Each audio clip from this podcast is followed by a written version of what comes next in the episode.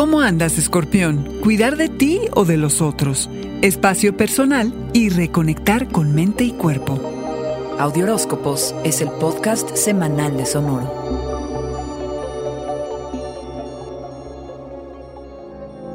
Recordarás tus orígenes y en dónde tienes puesto el corazón. Como resultado harás cambios significativos en tus relaciones. Incluso puedes llegar a tener el valor de terminar aquellas que te impiden avanzar. Estar en una relación alacrán no implica renunciar a tu libertad e independencia, así que busca el equilibrio sano entre cuidar de los otros y ver por ti y tus intereses. La energía es de experimentación y descubrimiento. Es en tu vida personal donde harás hallazgos. Tu hogar y familia tendrán toda tu atención. Es un buen momento incluso para hacer limpiezas energéticas a tu espacio. En una de esas hasta se formaliza una relación o entiendes que hay que tomarla con más calma y reflexionar al respecto. Si te fuiste muy rápido, ahora es el tiempo de hacerte un espacio para ti en el que entiendas que el compromiso se da en las buenas y en las peores. Imposible ignorar el hecho de si esta o estas personas son aptas para acompañarte en tiempos complejos. Esta semana es importante que te hagas un espacio personal. Te conviene un reset.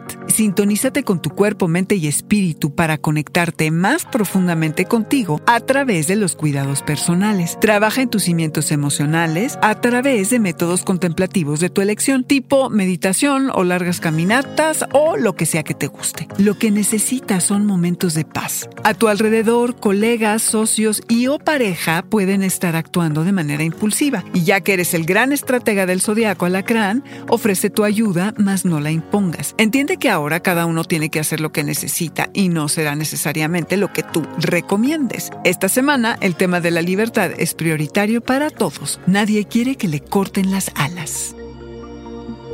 Este fue el Audioróscopo Semanal de Sonoro. Suscríbete donde quiera que escuches podcasts o recíbelos por SMS registrándote en audioróscopos.com.